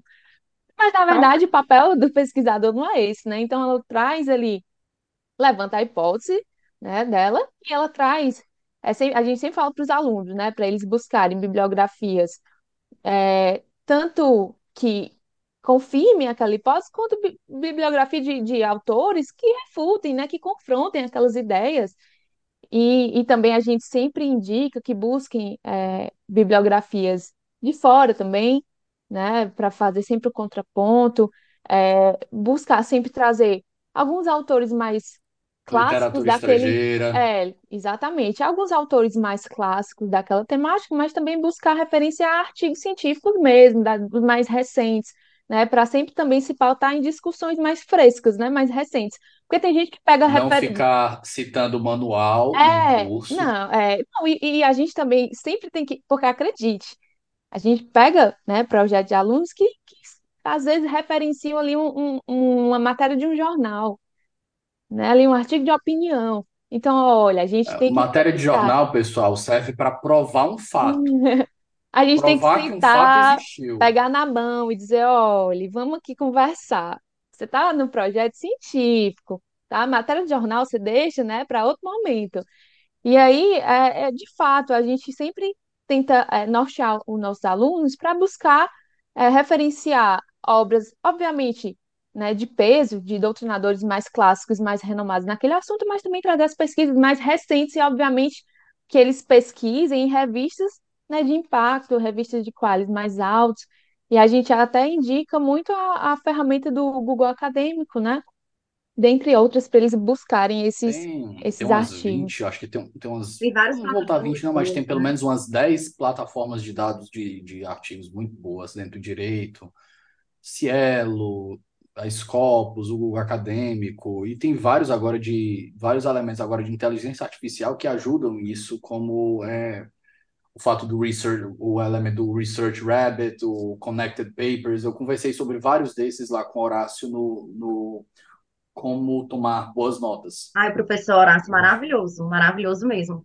E, e assim, lembra que eu falei bem no início, Davi, você nem pode ser muito apaixonado pelo seu tema, bem como você também não pode detestar o tema, porque é algo que você vai desenvolver por dois anos, se for no mestrado, ou então por quatro anos, até às vezes mais, tem alguns programas que são de cinco anos no doutorado.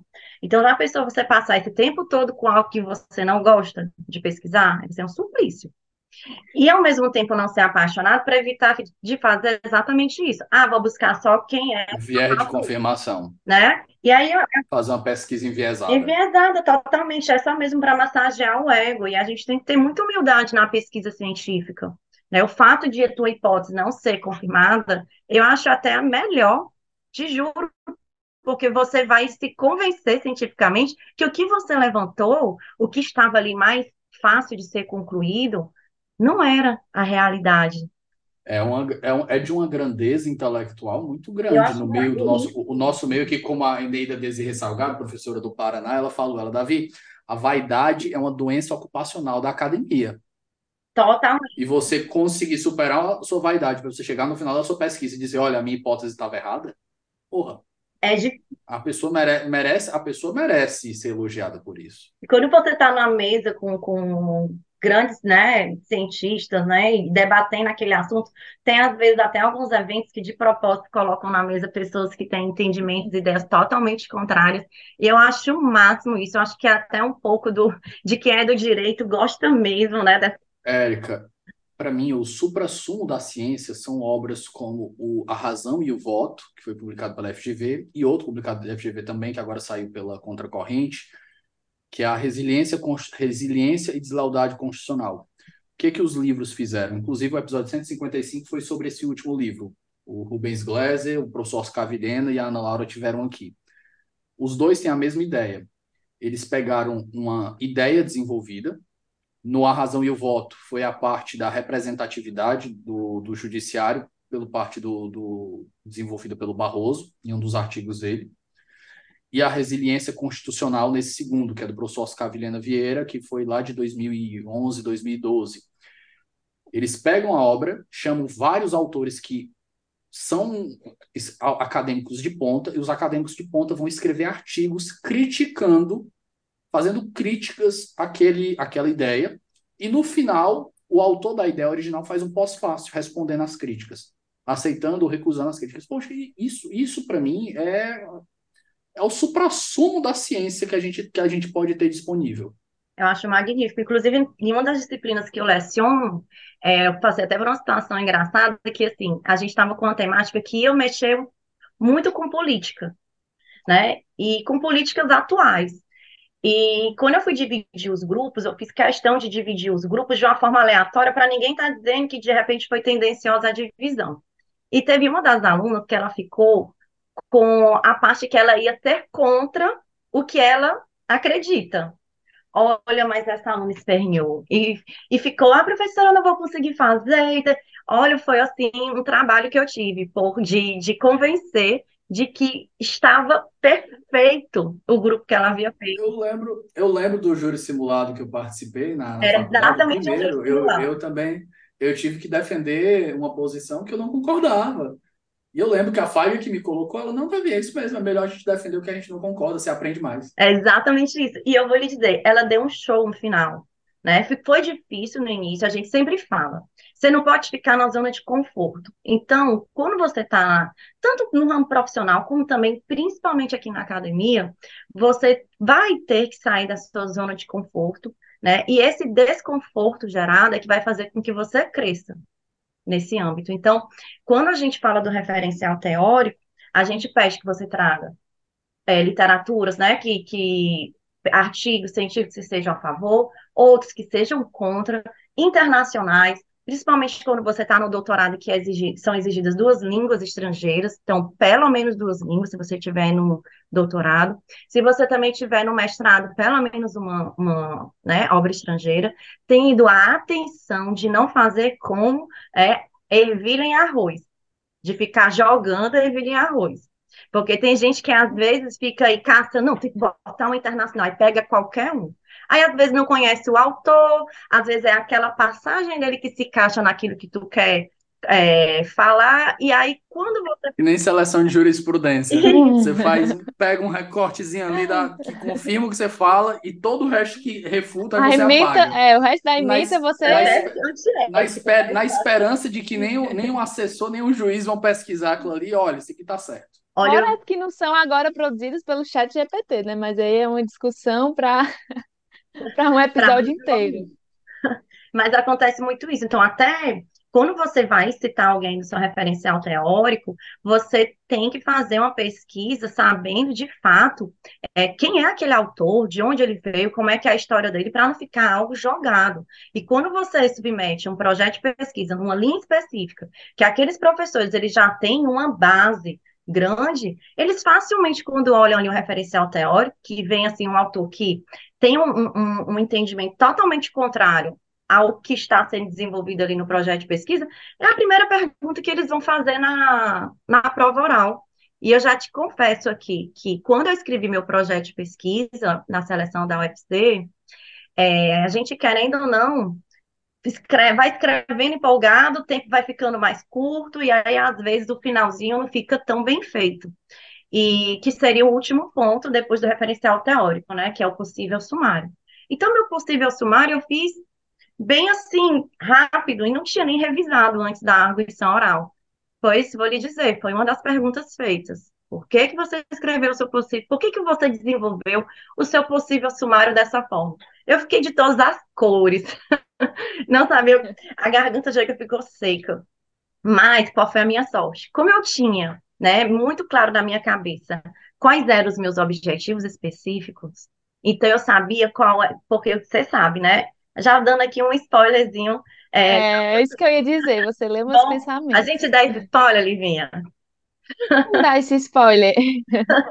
Então, a gente sempre fala para os nossos alunos o seguinte, a gente dá uma dica. Pessoal, o objetivo específico 1, ele vai ser a tua primeira sessão. O teu objetivo específico 2 vai ser a tua segunda sessão. E o teu objetivo específico 3, a tua terceira sessão. E aí o projeto ele vai estar redondinho.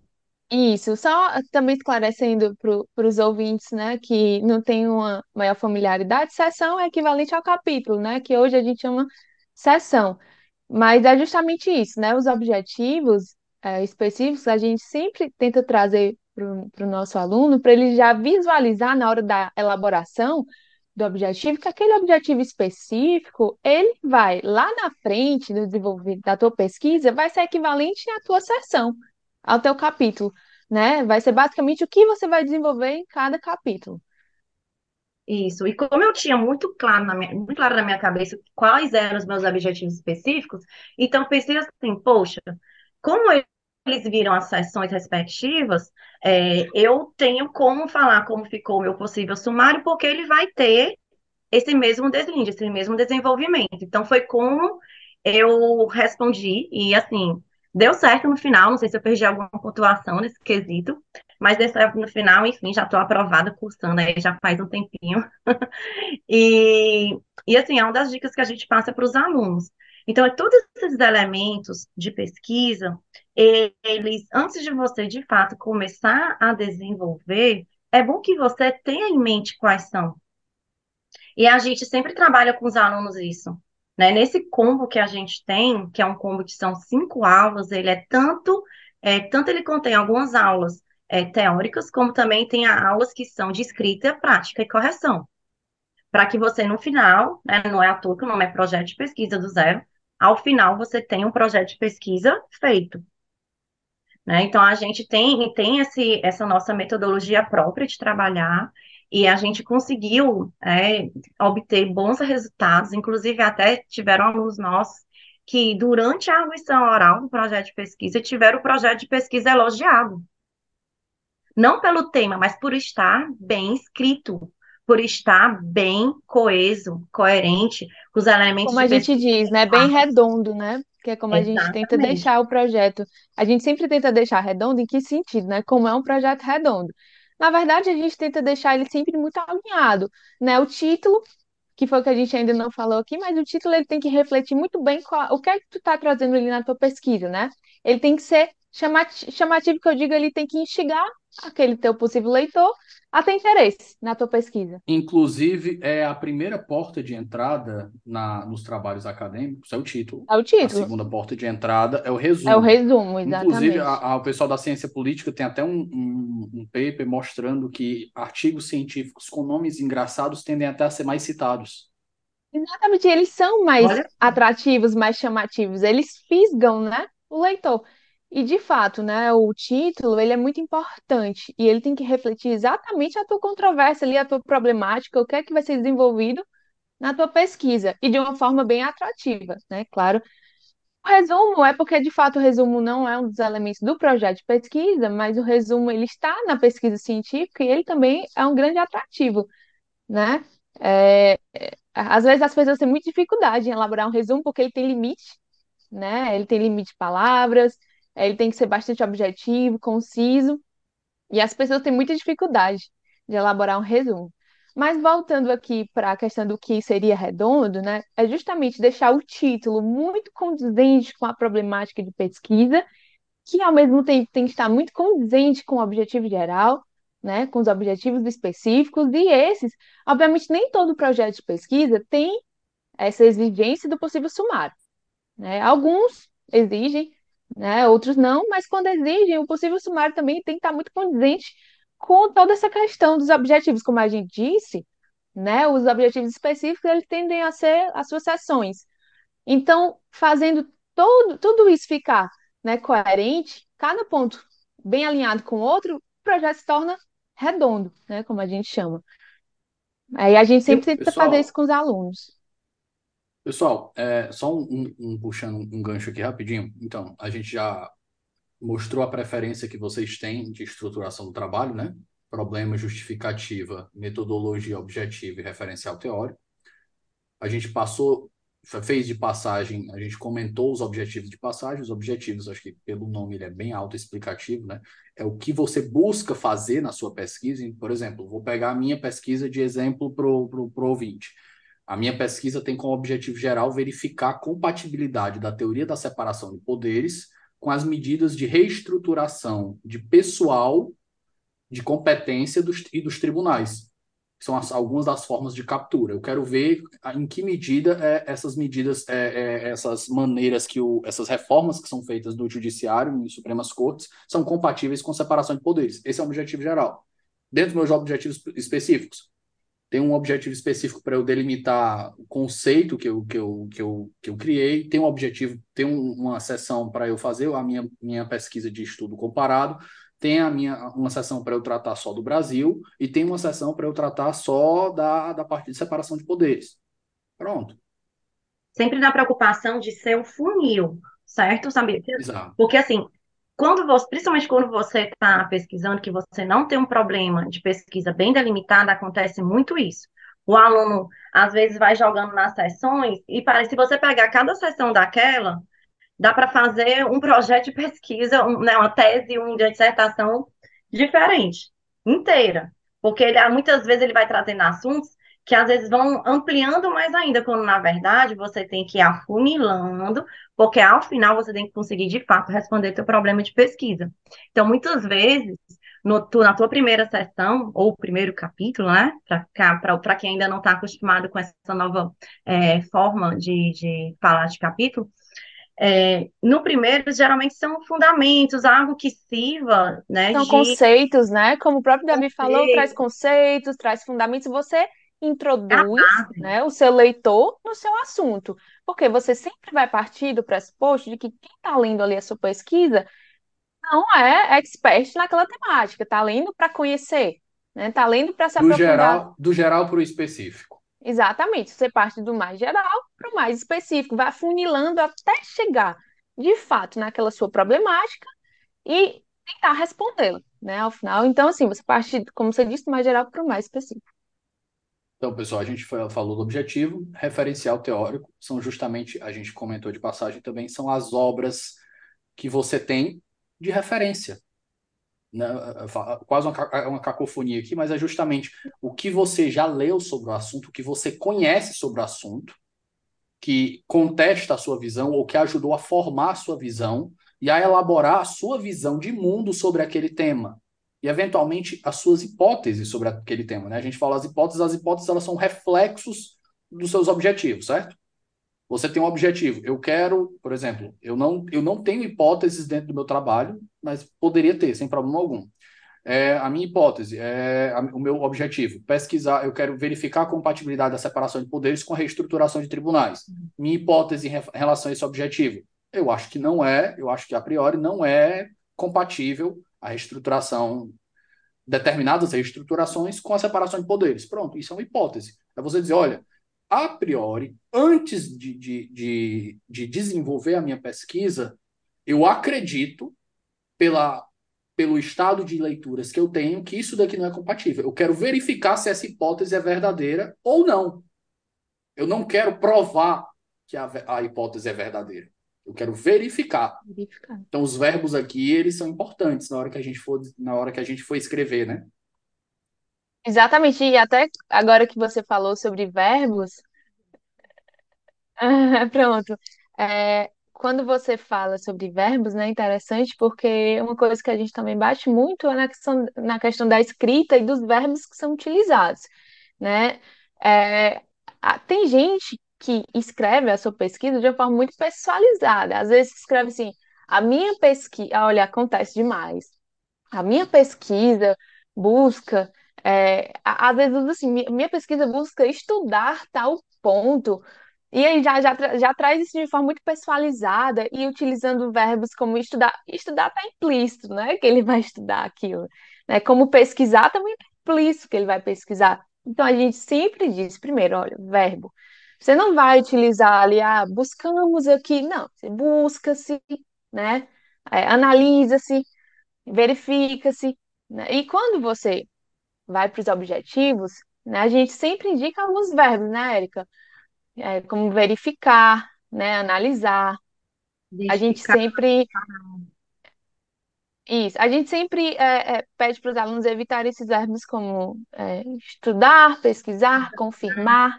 Examinar é meio assim, porque quem examina geralmente é, é, é médico, né? A gente pede, pega um pouco no pé disso, né? Então, é, tem alguns verbos que não são interessantes, que fiquem ali na, como os primeiros verbos no infinitivo quando você vai construir teu objetivo geral e os específicos.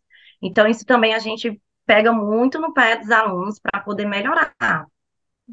Pessoal, é, caminhando para o final, eu acho que a gente já deu uma boa volta aqui. No final, geralmente, a gente faz uma.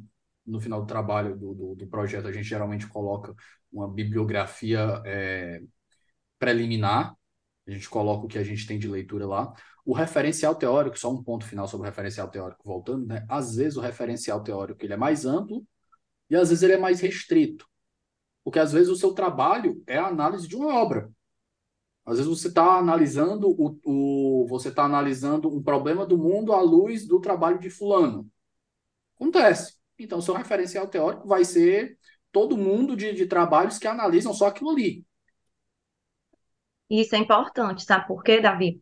É, e eu senti muito isso quando eu saí de instituições, é, de uma instituição X por uma outra Y. É, quando você entra em instituições diferentes, você vai ver que existem também formas diferentes de estar trazendo esse referencial teórico. É, tem canto que só o fato de você ter tido acesso àquela obra, ter participado do teu processo de reflexão e conhecimento sobre o assunto, está ok de você colocar ali no seu referencial teórico. Já existem outros locais que você só coloca no referencial teórico se de fato você cita a pessoa dentro do texto. Né? Então, eu vejo que isso aí você tem que conhecer também a sua instituição. Não é, você, tá, se você se propõe a entrar numa instituição, você deve conhecê-la. Então, conhecer os professores, conhecer o seu estilo, né? Até porque, por que, que um, uma universidade X vai querer aquele projeto de pesquisa? Se é algo que não tem nenhum professor que pesquise sobre o assunto. Né? Então, você tem que ter essas estratégias. É algo que, que nós frisamos muito com o aluno. Além de você saber, saber escrever sobre o assunto X, saber escrever o projeto de pesquisa, tenha estratégias. Os pobres dos alunos que estavam pesquisando sobre o LGPD no ano que saiu a, a lei.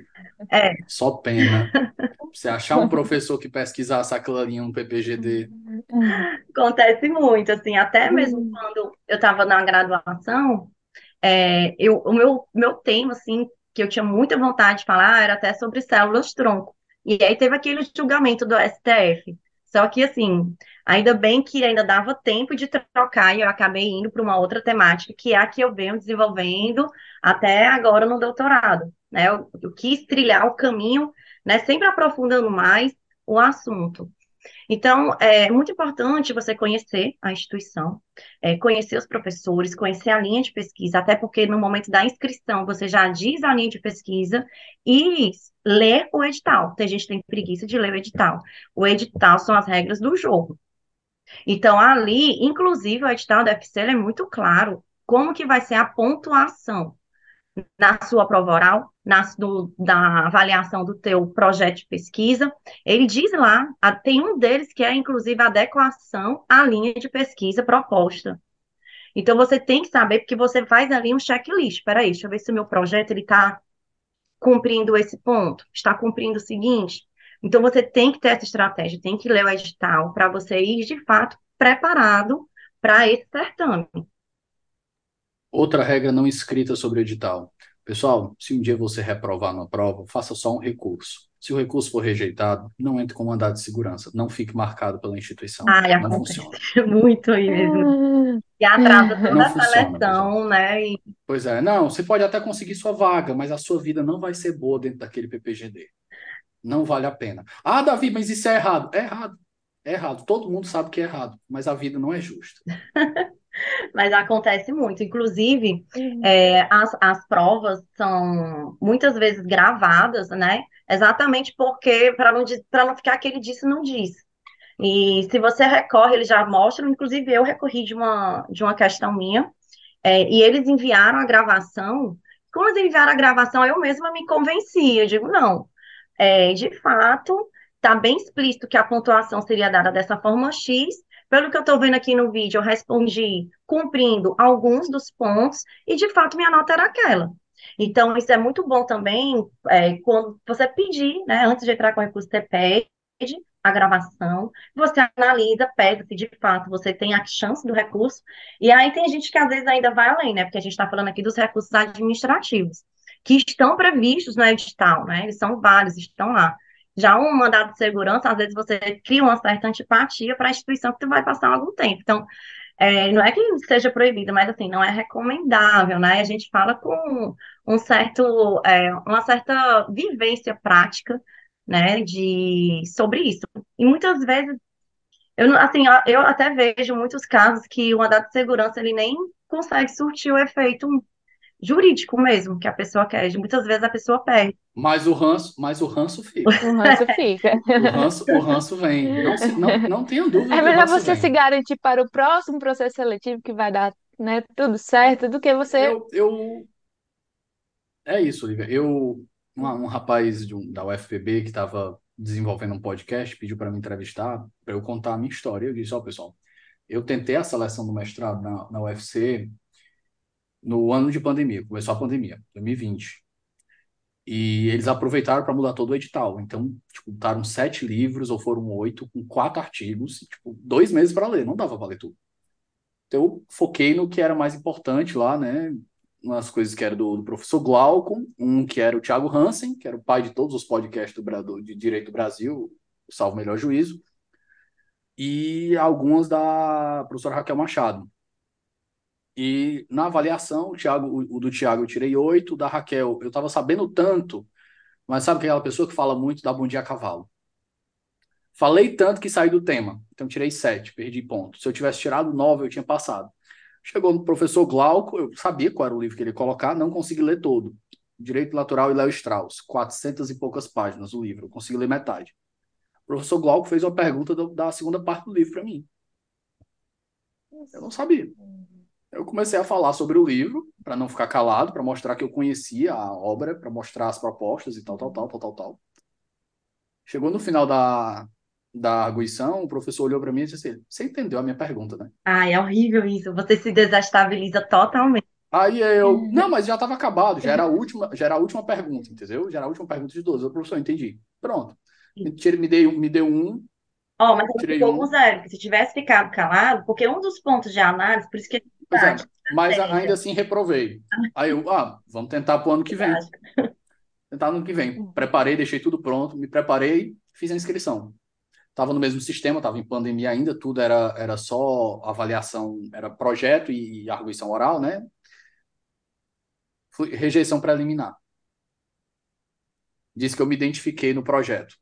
Ai, tu... Eu e mais 30 pessoas. lembro disso. Entraram com. Aí, o que que aconteceu? Todo mundo, no ano de 2020, fez a mesma coisa. As pessoas apagaram o nome e entraram na internet e jogaram no site, apagar metadados. Só que as pessoas não foram nos metadados de segurança e botaram limpar. Eu nem conhecia aquilo ali. Eu fui aprender a primeira vez quando eu fui submeter um artigo. Em 2020 passou tudo. Todos passaram. E o edital não mudou. O edital, as regras do edital de identificação de 2020 estavam igual a 2021. E eu fiz o recurso, e ele disse: "Não, tá lá nos metadados". Cabia um mandado de segurança porque as regras, as regras eles, eles tinham mudado as regras porque no ano anterior tinha sido a mesma coisa? Cabia. Eu ia conseguir, não sei. O Hans ia vir, com certeza. Eu olhei assim, eu, não era para mim. É, Hoje estou em outra instituição, estou como bolsista, então acho que é os caminhos que Deus escolhe para a gente. é, e assim, e você tocou alguns pontos, Davi, que eu acho super interessantes. É, Teve uma pergunta que você não tinha lido, mas você não ficou calado. Pessoal, olha, na seleção da UFC sobra vaga. Já já aconteceu, assim, É, dessa vez sobrou tanta que eles fizeram uma seleção secundária. Na Uma secundária seleção sobrou, suplementar, isso, exatamente. e isso prejudica o programa, porque o programa fica com menos gente, menos gente produzindo, menos gente fazendo nota. E eu perguntei, eu tive a curiosidade, né? Eu, poxa, o que foi que aconteceu? Porque foi na seleção justamente após a minha que teve esse primeiro edital suplementar. Aí a gente ficou muito curioso e perguntamos para os professores, né? E a gente soube que, assim, Érica, alunos que não leram, que não se prepararam, que não tinham domínio do tema, né? Porque, assim, no teu exemplo, você não sabia exatamente a resposta, mas você não ficou calado. Se você lê o edital, você vai saber que um dos quesitos é domínio sobre o tema. Então, às vezes, tu consegue pelo menos um 0,51 dali, que foi o que você conseguiu. Poderia ser que tivesse, que dá, tivesse dado certo, né? Porque, assim, tem toda a contagem de pontos. Mas isso é uma, uma estratégia muito boa, né? De, já que não sabe, fala pelo menos algo, porque você consegue cumprir esse ponto. E nada de também ficar é, com ego com o examinador. Você, lembra que a gente falou no início, você tem que ter humildade na pesquisa, né? Então, as pessoas que estão lá te examinando trilharam um longo percurso. E aí você tem muita educação, você também saber estruturar a sua ideia de uma forma bem coerente, lógica, ser objetivo para não ter o perigo de você fugir do questionamento. Tudo é Inclusive, o professor Glauco foi o primeiro convidado depois da minha seleção reprovada. Esteve aqui. Olha só. É, mas, mas é isso. E a gente sempre fala para mim, para os nossos alunos, Davi, que essa vida no, no científica, ela não é fácil. Ela exige que você tenha, acima de tudo, organização. Se você não for organizado, não souber compilar os artigos, estruturar, guardar é, em pastas específicas, então fazer os fichamentos, existe muito a forma que você consegue desenvolver melhor. Não existe nada fechado, uma regra. Mas veja só, muitas vezes você Nesse ponto aí, Érica, você me permite só uma digressão? Uhum. Eu fiz o, o episódio com o Horácio Neiva, é justamente só sobre esse tema, sobre Olha. como a gente toma nota para escrever melhor, para se tornar mais produtivo. Exatamente. Um sistema de tomada de notas, inclusive, o livro foi traduzido recentemente. Aqui o rapaz. Se chama, deixa eu desborrar aqui. Se chama Como Escrever Boas Notas, do Som Kearns. Ah, eu já quero. Muito Foi traduzido recentemente para português. Maravilhoso o livro. Esse aqui Muito interessante. Isso é muito bom para a gente repassar para os alunos, né, Érico? Porque, inclusive, é, tem alunos que a gente passa uma aula toda só falando sobre isso, né? Passando Episódio orientações sobre como. 130 137 do podcast, todo sobre isso. Perfeito. A gente até pode indicar. A gente indica direto, né, Érica, para os alunos? É, Porque, assim, gosto muito de fazer indicações de colegas também, porque é sempre uma corrente, é uma corrente do bem, né? Então, tem, tem conhecimento que a gente também sabe que o aluno ele vai poder beber da fonte, mais ainda de um, um especialista, né? Alguém que fala diretamente do tema. Então, a gente fala muito isso para os nossos alunos também, né? Então, episódio 137, não é isso?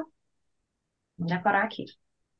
É, porque tem, tem Pessoal. alunos que sofrem muito, né? É, é, é, porque não conseguem fluir na escrita, não conseguem se organizar com relação às citações, com relação as obras. Então, a gente realmente bate muito nessa tecla de organização, de criar pastas, de, de fazer fechamentos, é, enfim, né? Porque eu, eu acho que quando o aluno ele se organiza, a escrita tende a fluir muito melhor.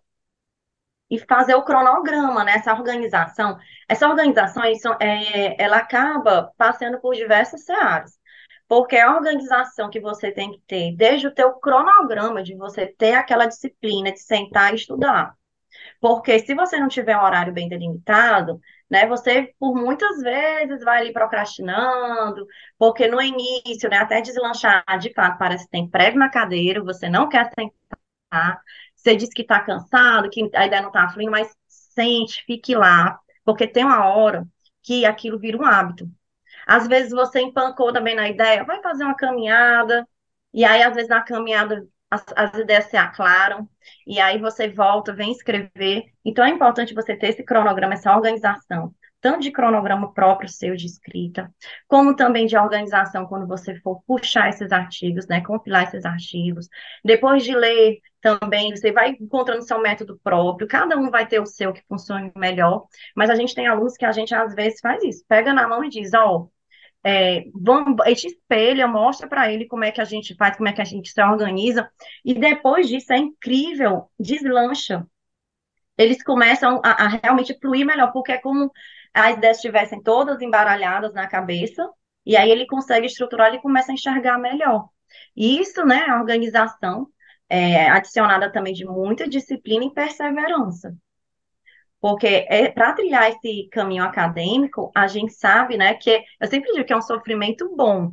Né? Eu adoro estar pesquisando, escrevendo artigo, assim, é algo que, que, que nós gostamos muito. Inclusive, nós estamos sempre escrevendo artigos. Eu, Olivia, a gente está com um aí já para enviar para a revista, né? E, então, é, a gente não para de escrever, porque senão enferruja. A gente sempre fala para os alunos, é, um, é, um, é um hábito. Pessoal, caminhando para o final, considerações finais, alguma coisa que a gente não tratou que era importante dentro do trabalho aqui, ou vocês acham que a gente foi minucioso o suficiente no espaço de uma hora e meia que a gente teve? Eu acho que eu, eu iria falar, é, Davi, exatamente esse último ponto que eu falei, agora da, da parte da organização. Né? Porque muito, tem muito aluno que, de fato, além de não. Eu tenho uma pasta, eu tenho uma pasta até para o meu Lattes para não, para não perder as coisas, para todos os artigos, todos os documentos comprobatórios, para um dia que eu precisar ele estar tá ali disponível, eu não ter que estar tá catando feito. Eu vou te mostrar aqui, eu vou dar aqui licença para me levantar para te mostrar aqui uma coisa. Eu comprei no começo do meu mestrado um fichário. Ah, não, o meu já é todo digital, eu não tenho é? mais, não tenho mais condição de nada físico, não. Por que que eu fiz isso? Não tem mais, não tenho mais espaço no meu quarto. A Erika é raiz, ela é raiz, ela eu vai sou, no... Eu sou, eu sou, eu sou raiz, tá na Nutella, viu, Davi? Mas por que... Rapaz, se eu fosse comprar tudo que eu uso para eu escrever, o meu primeiro artigo que eu escrevi por um livro dava 3 mil reais. Se os russos não tivessem me abençoado, eu nunca tinha entrado na vida acadêmica. Eu faço muito isso porque russos. eu já passei por situações em que eu acreditava que tinha deixado guardado na pasta X e quando eu ia precisar, não conseguia encontrar e tal. Aí eu acabei deixando tudo ali, né? Sempre quando termino um, eu imprimo e coloco lá nesse fichário. Mas Deus quiser, vai ter uma hora que esse fichário não vai ser mais suficiente e quem sabe eu vai para essa era da digitalização. Mas é, a gente sempre fala para os nossos alunos isso. Além de saber os, os elementos de pesquisa que vão te fazer é, demorar um pouquinho mais a, o início da escrita, mas a partir do momento que você domina, que você tem o conhecimento dos elementos de pesquisa, você consegue, de fato, desenvolver esses elementos de pesquisa de forma correta. E você desenvolve, flui muito mais rápido quando você tem a ideia muito clara na sua cabeça do problema de pesquisa, o porquê, né? É, você está pesquisando, para quê, o como, tudo isso é importante. E, mas a gente sempre frisa que tudo isso é possível com a organização, a disciplina e a perseverança. E aí a gente. Lívia? Ah, desculpa. Não, tranquilo. E a gente sempre é, é, fica à disposição para saber do aluno o que, é que ele necessita. Porque a gente tenta também buscar algo muito personalizado. Porque às vezes, aconteceu, aconteceu até uma vez, de ter um aluno de doutorado que a gente pensou assim: ah, ele não vai precisar dessa aula de elementos de pesquisa. ah, a gente se enganou. Porque, como muitas vezes é algo de base que as pessoas vão passando por cima, ou então tem. Errou, errou feio, errou rude. feio. Exatamente. E aí, muitas vezes a pessoa tem Exatamente. acesso àquilo só na graduação, a pessoa ainda está muito verde, não está tão madura, às vezes é dado de uma forma muito en passant, né, sem aprofundar. E aí, quando ele vai para o mestrado, ele acha que sabe, mas na verdade não sabe. E a gente teve que, com esse aluno, chegar a conversar, voltar um pouquinho atrás, né? E ele, depois que teve essa aula, ele disse: Poxa, agora tudo está mais claro na minha cabeça, eu estou compreendendo como que é, e deu tudo certo. Então, assim, É, realmente porque a gente pressupõe, né, que o aluno que ele passa por todo o processo do mestrado, ele tem ali uma base de metodologia, né, tem uma base de pesquisa, pesquisa científica, e nem sempre, né? Às vezes tem alunos que passam ali pelos dois anos do mestrado, pela publicação de artigo, por uma dissertação e ainda não sabem como, de fato, né, eles estão fazendo, eles sabem que eles estão fazendo. Mas como, por quê, enfim, é, é com a consciência, né, do que estão fazendo, infelizmente muitos ainda não sabem. Então a gente pega aluno de doutorado que a gente tem que pegar na mão e dizer o beabá, né, dizer tudo do mais básico, para poder de fato a pesquisa fluir aí de uma forma mais consciente, né? E dando uma aqui de psicóloga, né? Vamos dizer assim, e tá tudo bem. A gente sabe que de fato é um calo, é uma lacuna que existe. Então, é, quando a gente vai é, falar sobre os elementos de pesquisa, a gente ressalta a importância do projeto de pesquisa, porque imagina só, fazendo analogia, imagina construir uma casa sem você fazer um projeto. Pode dar muito errado. A, a chance até de dar errado é bem maior. Né, do que de dar certo. Então, precisa do projeto de pesquisa também para você desenvolver artigo, para você desenvolver a sua dissertação, a sua tese. O projeto de pesquisa é aquele esqueleto da tua pesquisa. Então, é muito importante. Então, a gente tem que dar a sua devida importância, não achar que é algo que você pode fazer de uma forma tão rápida, mas que você tem que fazer de fato refletindo muito e primando por todos esses pontos que a gente falou aqui no podcast, para que você de fato tenha ao final um projeto de pesquisa redondo. Lívia, quer acrescentar alguma coisa antes da gente fechar? Não, eu acho que o que a gente falou, é, eu acho que já abarca todos os pontos que são fundamentais, né, para um aluno que de fato quer ingressar no mundo acadêmico e necessariamente ele perpassa pela elaboração, né, de um projeto de pesquisa. Acho que a gente conseguiu enfrentar todos os pontos que são mais importantes, né, nesse, nesse caminho e acho que é, pegando o gancho do que a Erika falou, é muito isso, né? Acho que também não é só você ter conhecimento ali dos elementos de pesquisa, do que é um projeto de pesquisa, mas também você ter ali uma disciplina, né? Uma organização, uma perseverança de você sentar e produzir. Eu sei aqui o caminho, né? A trilha de elaboração de um projeto, mas eu não sento e não produzo né? Então, assim, é- é- eu acho que é muito organização, disciplina. A gente sempre bate muito isso com os nossos alunos. E você todo dia produzindo ali um pouquinho, fazendo a sua leitura diária, porque também produção científica exige muita leitura. Não é só você sentar que as ideias vão surgindo naturalmente, não. Exige leitura. Então, você todo dia lê um pouquinho, senta e escreve um pouquinho. E a partir disso, né, obviamente conciliando com o conhecimento dos elementos de pesquisa, a sua pesquisa com certeza vai fluir da melhor forma possível. Pessoal, é isso. Agradeço imensamente a participação das duas. Acho que a conversa ficou muito legal. Uma hora e meia de conversa aqui. Acho que tem bastante conteúdo pessoal que está começando aí. Já tem um norte. Quem quiser precisar de mais ajuda, tem o curso de vocês lá no arroba é, Instituto a priori. Curso É a priori. a Curso a priori. isso. arroba Arroba curso a curso a priori. priori. Isso. Para quem quiser conhecer o trabalho das meninas. E é isso, pessoal. Agradeço imensamente a participação de vocês. Espero que tenham gostado da experiência. Espero que os ouvintes também tenham gostado por aí. Nós também adoramos, viu, Davi? A gente agradece também o espaço e nos mantemos à disposição para outros assuntos que surjam também. A gente adora falar e adora praticar também a pesquisa científica. A gente agradece demais esse espaço. Espero que a gente tenha conseguido contribuir um pouco seja, né, com o ouvinte aqui do Supremos que um pouquinho que a gente consiga contribuir já é muito, né? Já é muito satisfatório para a gente. E é isso, a gente agradece demais aqui a oportunidade e o espaço. É isso, pessoal. A gente fica por aqui. Bom, boa semana e até o próximo, até o próximo episódio. Tchau, tchau.